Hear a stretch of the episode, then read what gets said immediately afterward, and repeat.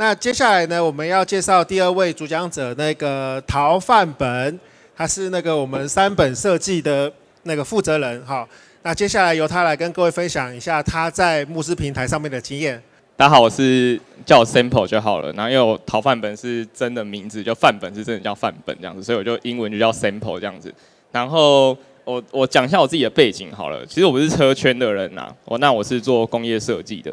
所以呢，就是一出社会，一直都是在做产品开发设计这样的东西。那因为这一次的主题刚好是讲到募资，然后这也是我一直从出社会工作大概快七年的之间一直都在碰的东西，所以我已经募资到已经有点忘记到底多少次了。就是所以想说来分享一下自己募资对募资的看法啦，因为我觉得呃很多应该。很很少人会一直募资啦，除了这样设计师或是你是本来就是泽泽里面官方的人，你才会一直去接触这些东西。不然一般人通常都是会 focus 在自己产业上做自己想要做的一两件产品。那一定会遇到一个问题，就是我不太懂募资的生态，那我要怎么样去呃快速的了解，然后去把呃就是自己可能会遇到的障碍去把它扫除掉。那我觉得我自己就是可能比较适合来讲这个，然后我就针对这些重点来去讲。那我今天呢，就预设假装台下都是各位都是厂商，各位都是想要做募资的这样的一个人来去讲，会可能会遇到问题，所以呢，我会省略掉很多。呃，我觉得就是你刚去在网络上搜寻募资在干嘛的时候会遇到的，会知道的一些资讯，我这些都说 pass 过。我觉得如果有做功课，应该就大家都知道了。我就讲一些你在网上可能查不到的东西。好，那这是呃我自己的背景这样子。我之前在。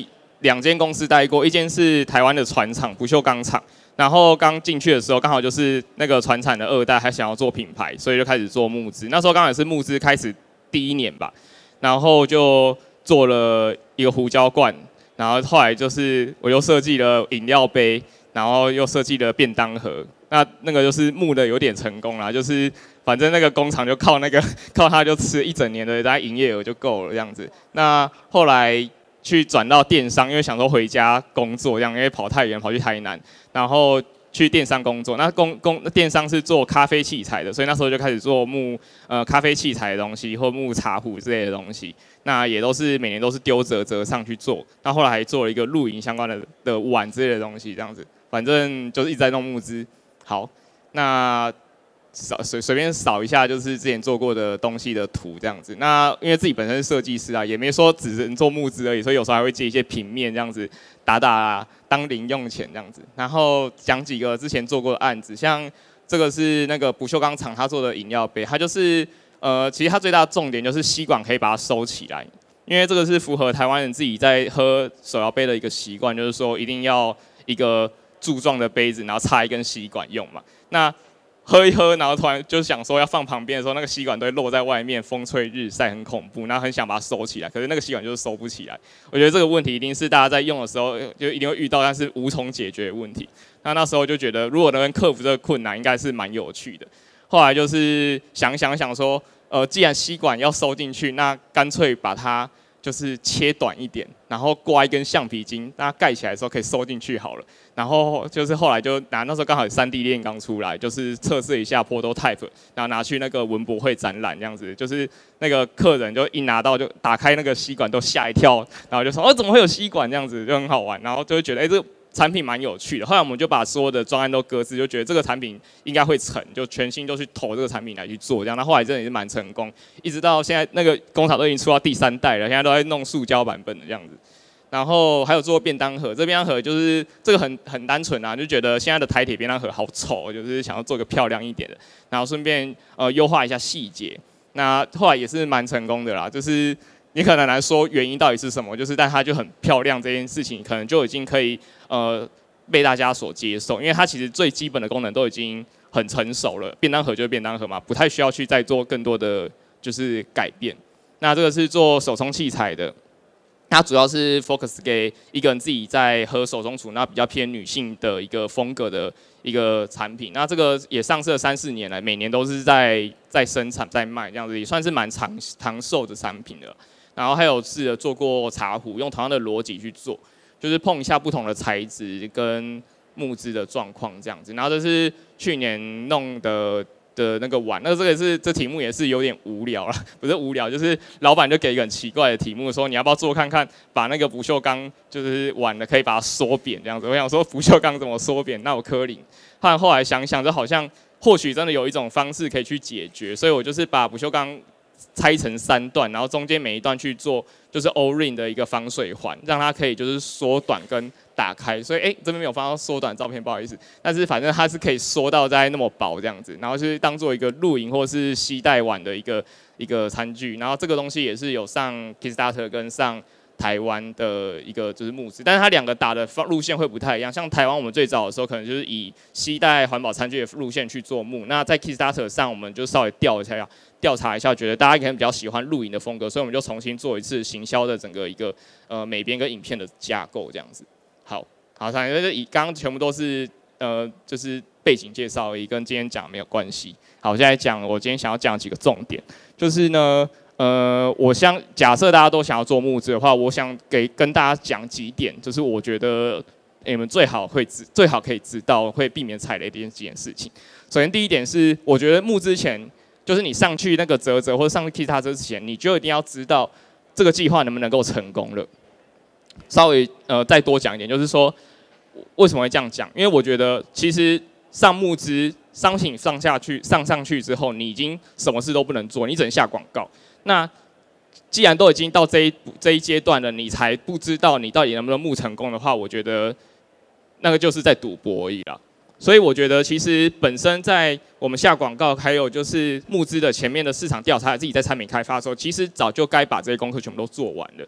那我自己在开发产品的时候，一定都会就是先做很多的 research，还有产品的一个就是试调。我会在草图的 prototype 跟就是 rendering 在 3D 里面做 rendering 的时候，就先丢一些问卷给客户试看看反应度。因为其实客户是很诚实的，而且客户是很可爱的，就是他分不清楚你这个东西到底是真的要卖还是假的要卖。反正他觉得有兴趣，他就点进去。所以光是从点击率，还有就是客户回答问卷里面的一个。呃，过程中你就可以去知道说，你这个东西假设真的是放一个购物链接给他按下去按购买的话，他会不会买？这件事情其实是可以抓得到的。那既然抓得到，那你就应该要知道，你这个东西真的放下去卖的时候能不能够卖？这是我觉得第一点最重要的事情。那我想等下会详细讲啦。我这个是先列一个我们今天主轴大纲。第二个试调是用来改设计的。呃，我觉得很多人就是看了泽泽的教案守则或者别人的一个就是 SOP。然后就会有一个认知是哦，试调前面是拿来做预热的。我不知道大家有没有听过预热这个名词，就是募资的时候，呃，如果你有跟泽泽官方接触过，他们会说，哎，你要做预热。那当然预热很重要，就是说你要先能够收到有足够多的一个名单，他是对你的产品有兴趣，像你上架第一天他才会成功，他不会说就是也第一天大家才开始呃了解一下这是什么东西，所以。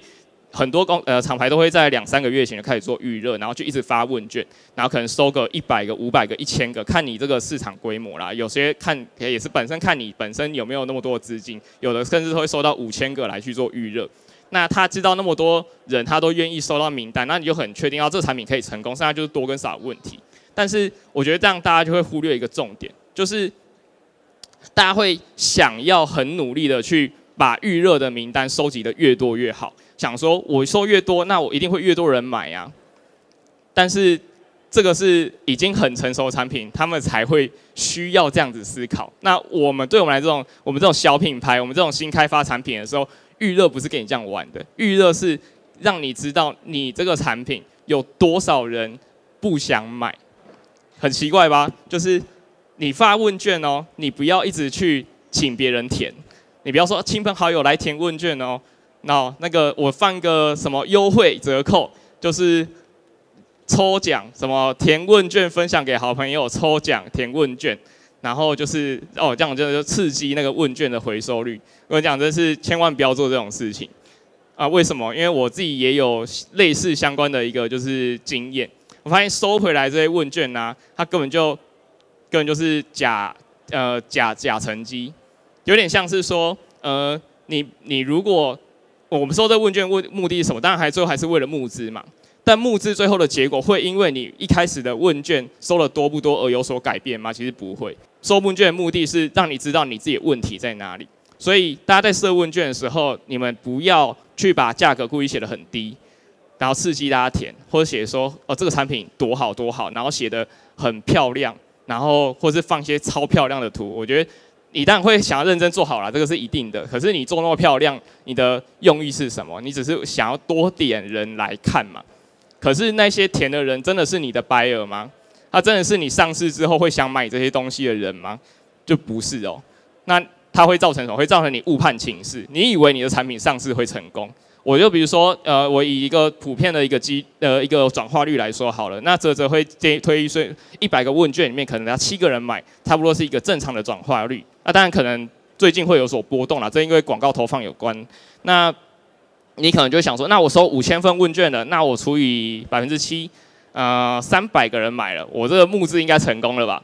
对不对？可是你你你忘了一件事情，就是你前面在那边乱发问卷，我在那边大特价，然后广告做漂亮，然后价格写超低，就最后上市的时候没有那么价格，然后然后就是一直忽悠消费者说赶快来填，我就是有什么很棒的折扣给你，就一堆人好说啊没有啊，反正有折扣免费啊，那我就填嘛。填完之后就是他会最后也没有下单，那你是不是就被自己的误判情势就是搞砸？就最后上架的时候发现都没什么人买，这个原因就是把预热这件事情。跟市调这件事情就是搞混了。那我自己的观察啦，就是我觉得在做市调这件事情，不要已经全全东西已经都做完了才去做。你一定要在产品在开发之前呢、你就要去想这个产品它还有没有去调整的可能性。要往这个东西深入下去做，我要投多少的产品，呃，多少的资金去优化这样的一个细节的话，客人会不会喜欢？那就要在你已经真的投资金下去之前，你就要先去做市调了。给客人看你的问卷，然后客人真的哎很有兴趣，发现大家会真的会一直去转传，那你可以往这个东西下去去做。如果你发发现哎大家好像没什么反应，一两个人转发就没了结束了，然后下广告转化率呃三四十块四十块。然后好像要做不做的，那我跟你讲就是不要做了，不要做了，真的不要做。你要我们我们募资不是为了就是硬上产品，我们募资是为了要找到一个真的大家喜欢的产品才去做募资的。我们不是为了要今天做忙完一年之后，然后就是呃银货两訖，然后没有赚到钱，然后白忙一年。大家一定要就是知道市场是会一直教育我们的，我们当然要去找出市场会是喜欢的东西。那市场给我们的结果答案是，我觉得还好。那你就要知道你的产品就真的是还好而已，你要想办法再去找一个突破口，让他们真的喜欢。我自己有讲我自己亲身遇过的案例，我那时候在工作的时候就有实习生，他就会来我们就是公司，就是呃，我们讲实习是好玩啊，其实就只是就是每一次找他们乱画画一些专案。然后那时候刚好那个实习生他是就是刚好大四嘛，然后设计系都会做毕业设计，他那时候刚好就做一个去菜市场买菜的买菜车，然后因为买菜车就是。就车子嘛，然后他就觉得买的车好单薄，好像有点无聊，在上面装做一些食物袋好了，可以买菜的食物袋。然后他就去展览的时候，发现阿姨们都一直拿那个袋子说：“哎，这这老贼，这刚才在背，这老贼刚才在背。”然后就跟我们聊天聊这件事情。然后那时候我刚好也是刚刚募资完第一波东西，然后然后我们就跟他说：“哎，大家都在问哎，那你要不要真的把东西拿去量产？”他就啊，真的真的吗？我想真的可以啊，大大家都会去问，那就表示什么？表示他只差了一个购买的一个接近。所以这东西你连图片都没有，你连你连广告都没有下，你都知道大家有兴趣了，它就是最好的市场调查。那当然后来就真的就是 push 他，然后他也是模 copy 我们就是一路的过程，然后去做，然后就就也是超过一千多万了，反正才二十几岁就一千多万的这样子，然后后来就直接买房子，这样很好笑。所以我觉得，相信大家想要开发开发产品，就是一定想要去找这样的一个东西。那市场调查是很重要的，客户会不会喜欢它？其实你东西一拿出来，一点点剪影，他就会知道，不需要你真的去死命活命的去推、去下广告、下 KOL，然后去转化问卷，那些都是有点我讲烂泥不放墙，然后想办法去补救自己而已啦。好，这个有点像刚刚讲到第三点的那个预热问卷不是行销。那现在我要讲说，呃，商品摄影跟广告投放是募资非常非常重要的一件事情。然后还有讲一下代操。这刚刚讲到那个问题，就是做市场调查要怎么做？就是我觉得很多人可能都已经产品生出来，然后去拍影片跟拍形象照了。然后再说说，哎，大家我要募资了，然后讲一下以前是怎么设计的，什么什么的。讲真的，就是那如果客人有意见说，啊，我觉得这个 size 不够大，可以再大一点嘛？那你能改吗？其实不能改。你就说啊，那只好下一代了。对不对？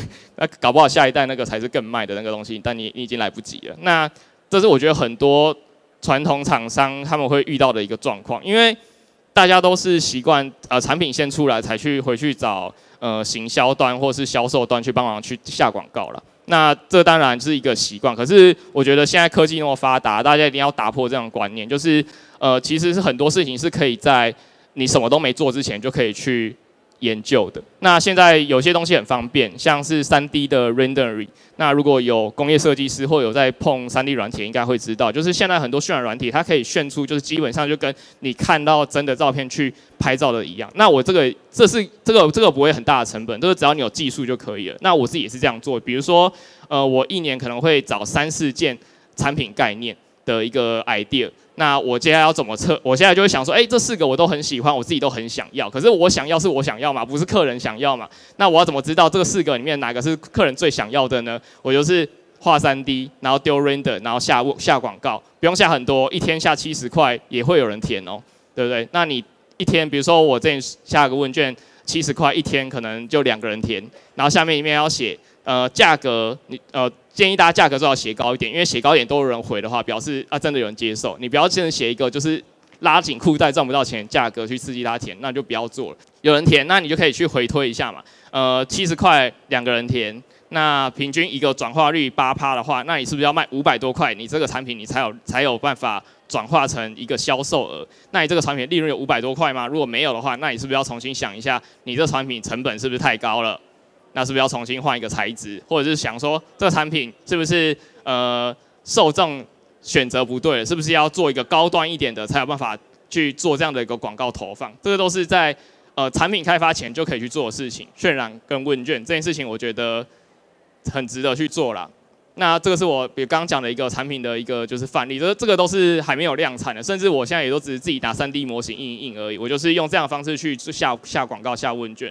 那左上左上个是我第一版的一个 prototype 测试，那时候是就找工厂去做一个冲压打打件，那以功能性的产品去试看看客户有没有反应，那觉得后来反应是还好，就是做起来可能会小亏，然后后来我就是重新调整一下结构跟价格，比如说以全部冲压件的成本来说的话，我全部做完可能要一百多块，那我卖完就要五百多块，所以我就想说，那我不要用金属了，我去压 cost down 它的价格，我用塑胶来做。然后右下角就塑胶的版本，然后中间再去，因为我还是希望希望它有金属的一个功能啊。诶，大家好像不知道是什么东西，就是挂耳包，就是冲咖啡的时候会有一个就是吸便的。然后我就希望接触面可以做金属，所以我就去找一个叫金属管的一种制成，然后来去串塑胶材质，去把它套成一个新的一个物件。那这样的 cost down 的成本，我可以做到三四十块就可以做一个，那我的成本就接近砍一半嘛。那我卖的时候，我是不是就可以？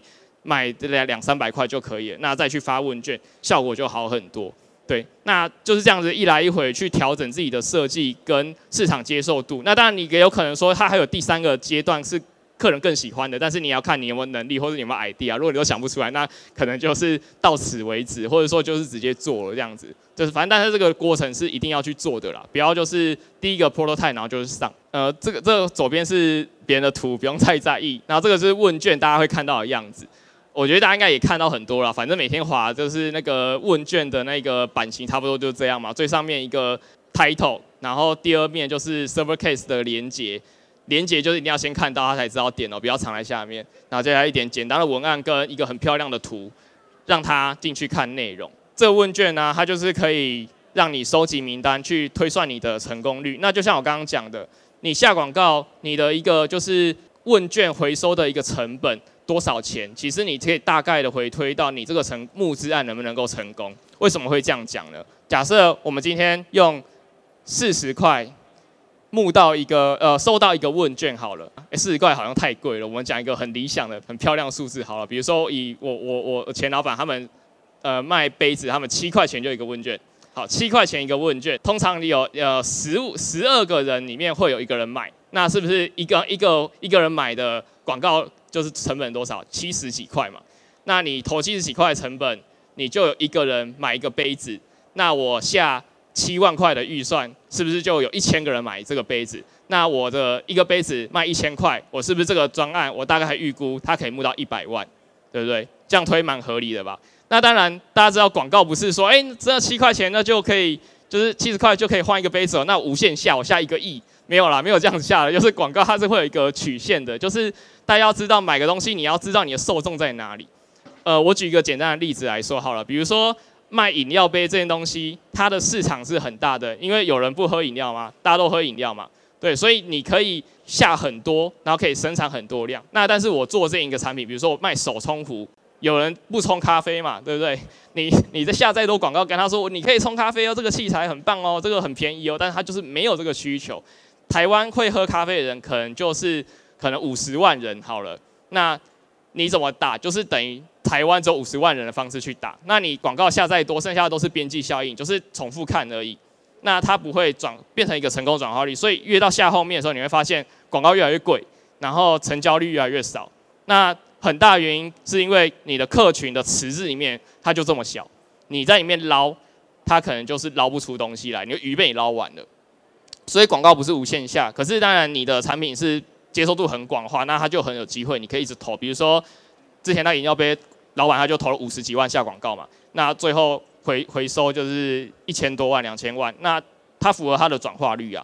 就是这、是合理，那当然脸书广告也是会有极限的、有些人他是不玩脸书的，那你要怎么去捞到这些人？你可能就要从部落格啊，或是朋友推荐啊这些方式去下，那当然就是就是另外的议题了。但是大家如果我们是小规模的，我真的觉得下脸书就好了，因为它本来就是优的那个效果的转换的那个比例是最高的嘛，那我们无暇心思去。扣那么多，就是脸书以外的客户，我们可以暂时不要管它，没关系。然后接下来讲一个，呃，为什么拍照片这件事情很重要？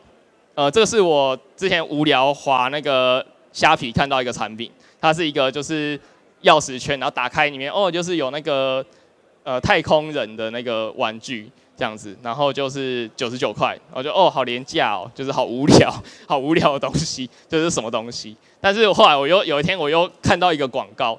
它是长这样，就是哦，好精致哦，好可爱哦，好想要，这多少钱？然后就是超过一百多块这样子。那我我我我在这很在我在很密集，在两天内就看到这两个完全不同的文宣，可是让我给我自己的反馈是完全不一样。我就觉得这好有质感哦，这是谁生产的？然后这个是去哪里买的？那后来去当然去 research 一下，发现它是一个就是线上选物店，它不是真的自己设计的厂商，它这个最后还是淘宝货啦。讲讲坦白是这样。但是为什么一个一模一样的东西，就是会给客户完全不一样的感觉？那就是在于你有没有用心在做呃网络影片、摄影、文宣这件事情。为什么这件事情很重要？呃，现在大家都是从网购的方式在买东西的，代表什么？代表他不会真的看到你实体的产品。那不会看到你实体的产品，你就不能要求客人现场的看到你的质感。那你唯一能够阐述质感的地方，就只有你的摄影技术。所以，一个同样的人，有不同的摄影师拍出一个是他自己的自拍照，跟一个就是婚纱店拍一个完美照，然后去是线上去怎么找婚友社征求的话，那一定是效果是天差地远嘛。那大家募资这种东西，我们理解为它其实就是一个变相的电商。那你的照片你都不投资、不花钱把它拍得美美的，不把它看起来原本只有五十分的产品。拍的像是一百分，我当然讲的可能要像作弊，可是事实上就是这样。我因为我后来真的去买了，就看起来真的跟第一张照片一样烂，我就觉得干好扯，这个怎么拍的？然后，但是消费者你要让他先买单嘛，你连照片他都不。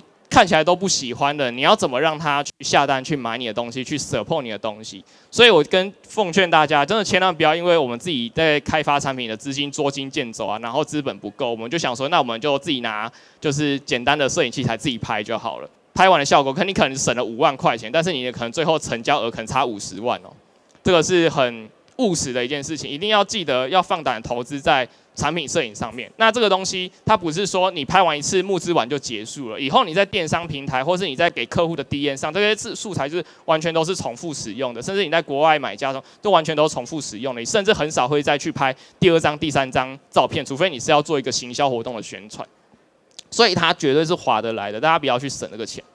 好，那接下来看呃广告这件事情。呃，这张图是我去 research 一个，就是一个一个一个网站的写手他所分享的一个文章。大家都有 QR code，你可以扫一下。它有个完整的一个内容，我只是截取一个，我觉得他分析的蛮精准的，所以就截一点内容来分享给大家。呃，这个是广告的一个逻辑。我们在下一个产品的时候，一定会有不同的需求。比如说，他这张他这张什么？他这张广告图的范例是给一个咖啡店好了。那咖啡店会喝咖啡店的人有哪些人？有的人想去吃甜点嘛，他喜欢喝吃甜点。有些人是哦咖啡爱好者，他想要去喝好喝的咖啡。有些人是哦就是很喜欢拍照，他想要漂亮的装潢。那这些人都是你的潜在客户。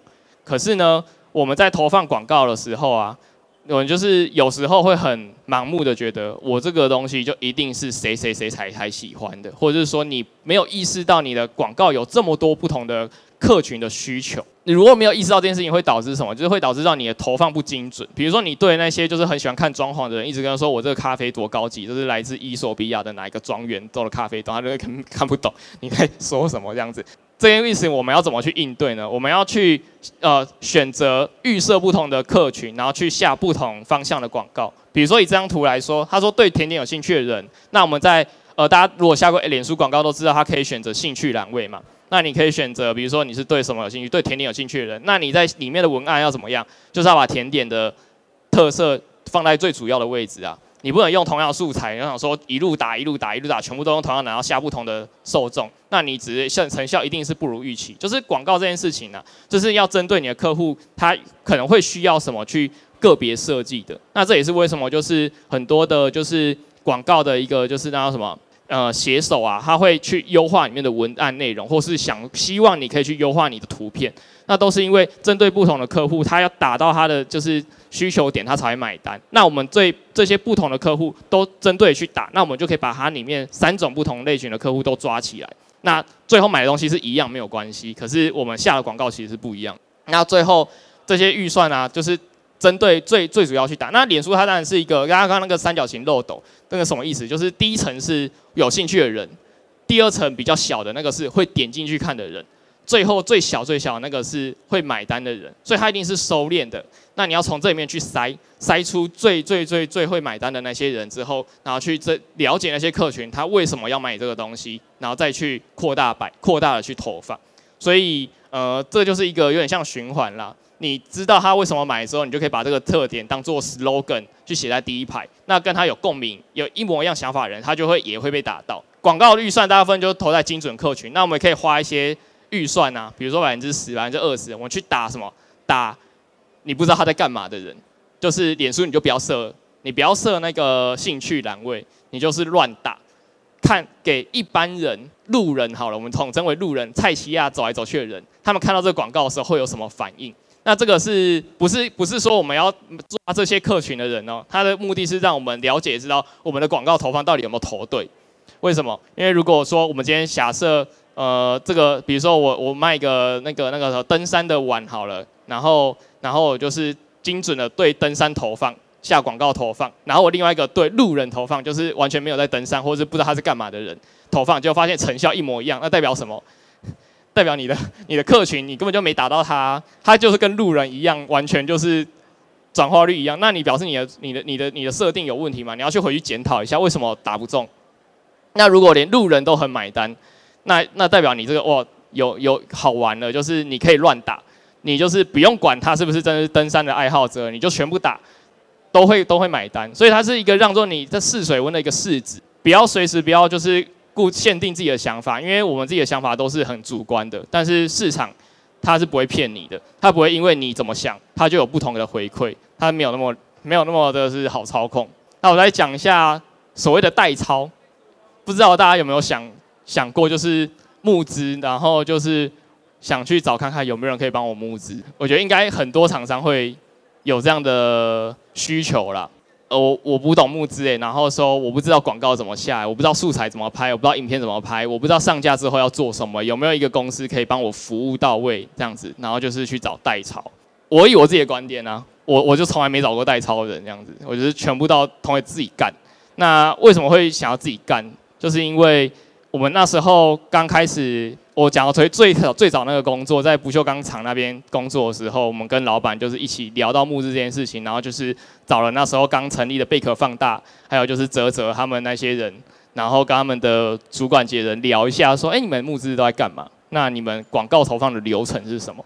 然后一聊一回，一聊一回，发现哎，我们大家想都差不多，就是他们想搞募资，也是觉得，嗯，好像这个方向可行吧，就是做看看这样子，这样子。然后我说，对啊，对啊，大概怎样，怎样，怎样，就是哎，发现。就是底子里那个英雄所见略同的感觉，就是有点重复到有点太强，有点不知道你找他来要干嘛，就是有两个自己的感觉。对，那我想说，他既然有自自己都懂了，那我干嘛要干嘛还要找你弄？我自己弄就好了。那事实证明，其实就真的是没错，就是我们所设想的规划的内容，其实跟他们想要做的事情，其实真的是蛮准的。那但是这件事情有个很大的前提，就是你本身脑海中要对募资有很多的一个想象，或者是你本身就要有点 sense，就是你了解知道说这市场趋势它到底可以做些什么，然后你去尝试，然后也真的有效果去验证你的想法。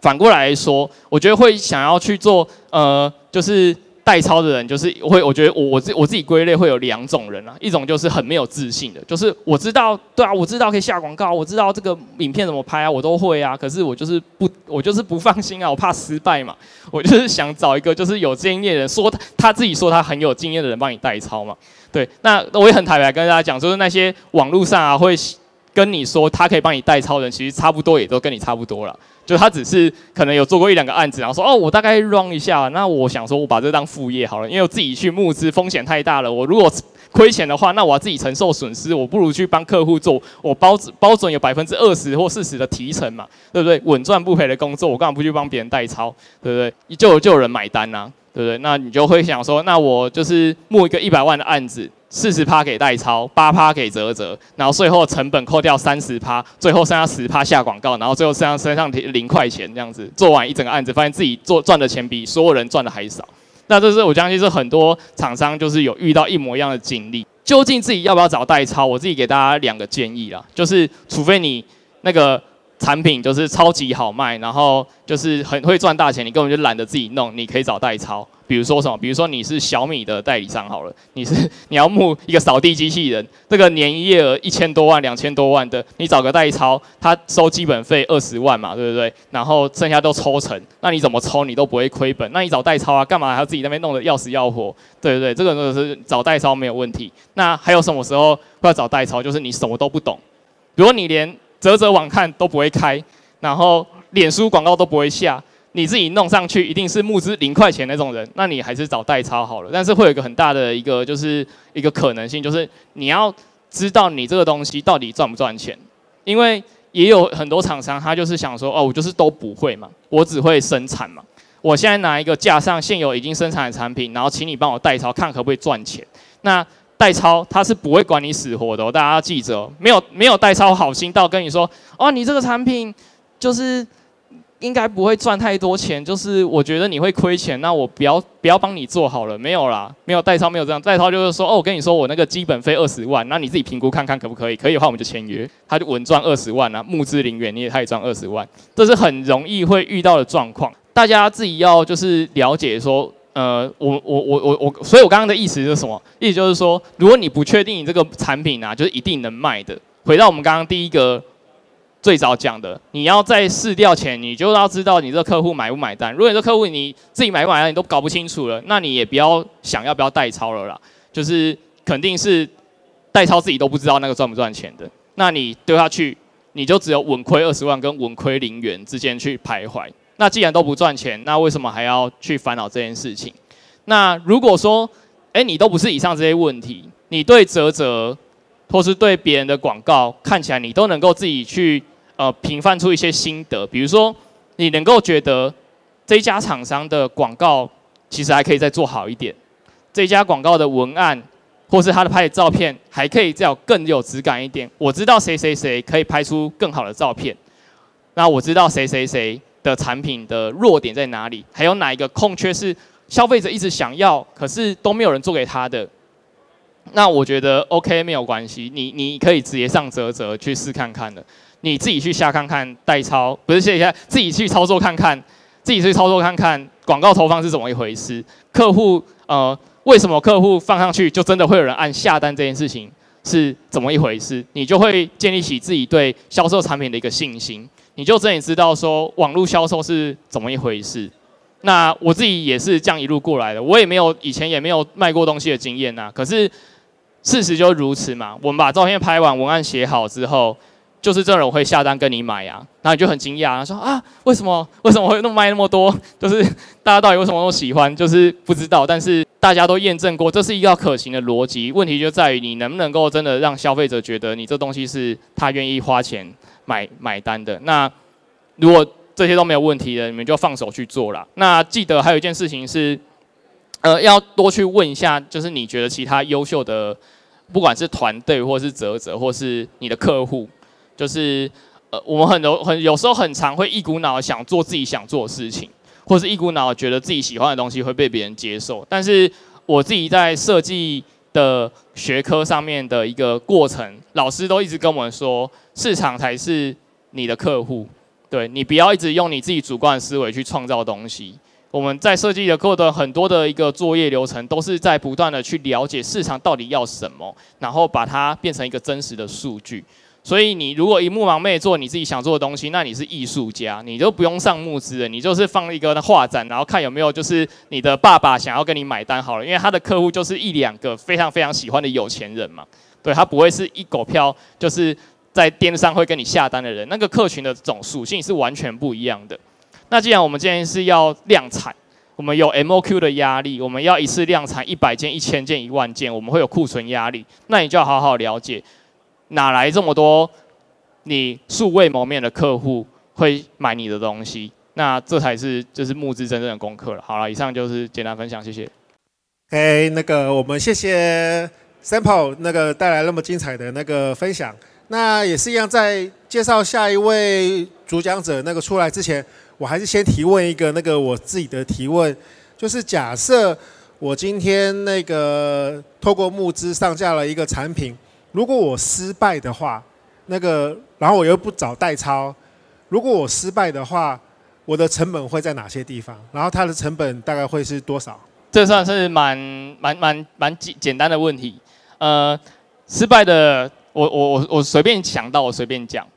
呃，你上你开发这件产品，既然失败了，表示这东西一定是卖不出去嘛，对不对？那你前面的模具费，对不对？还有你生产的最基本量，这个是你要自己吸收了。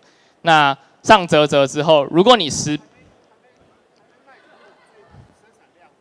呃哦募资。呃，我我会这样讲是有一个很大的前提，大家不要看募资好像就是先给你钱你才开始开发，通常没有那么好的事情呢。就是大家会看到募资上面已经有东西在募，然后跟你说我随便抓个时间好，你看到他半年内可以交货好了，通常那时候差不多模具已经开好了啦。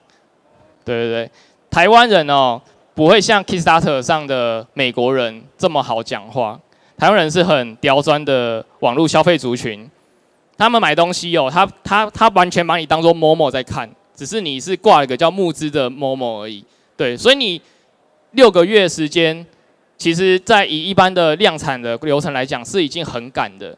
你刚好是模具开好，然后进产线流程，然后你可以挑一些就是生产的瑕疵去做修正，然后修正完之后再进到正式量产，然后再做包装，再做出货，差不多半年就已经用完了。所以。通常这时候啊，你才去做募资的话，那你的前面模具成本是一定要自己吸掉的嘛？那 MOQ 这个生产量，你不 MOQ 工厂怎么会帮你生产？难道你先做一两个出来就是？当然也有好好好心厂商啦，说不定啦。但你就只要摊模具费就好了。讲讲白一点就这样，你只要摊模具费。但通常我相信模具费一定比 MOQ 贵很多。那个模那个 MOQ 基本上可以忽略不计。然后还有什么东西要要投掉？你的美宣成本，你招制图。还有就是你的拍影片的成本，通常拍影片大家抓一个预算，通常是五万块最基础，到十万块算蛮顶。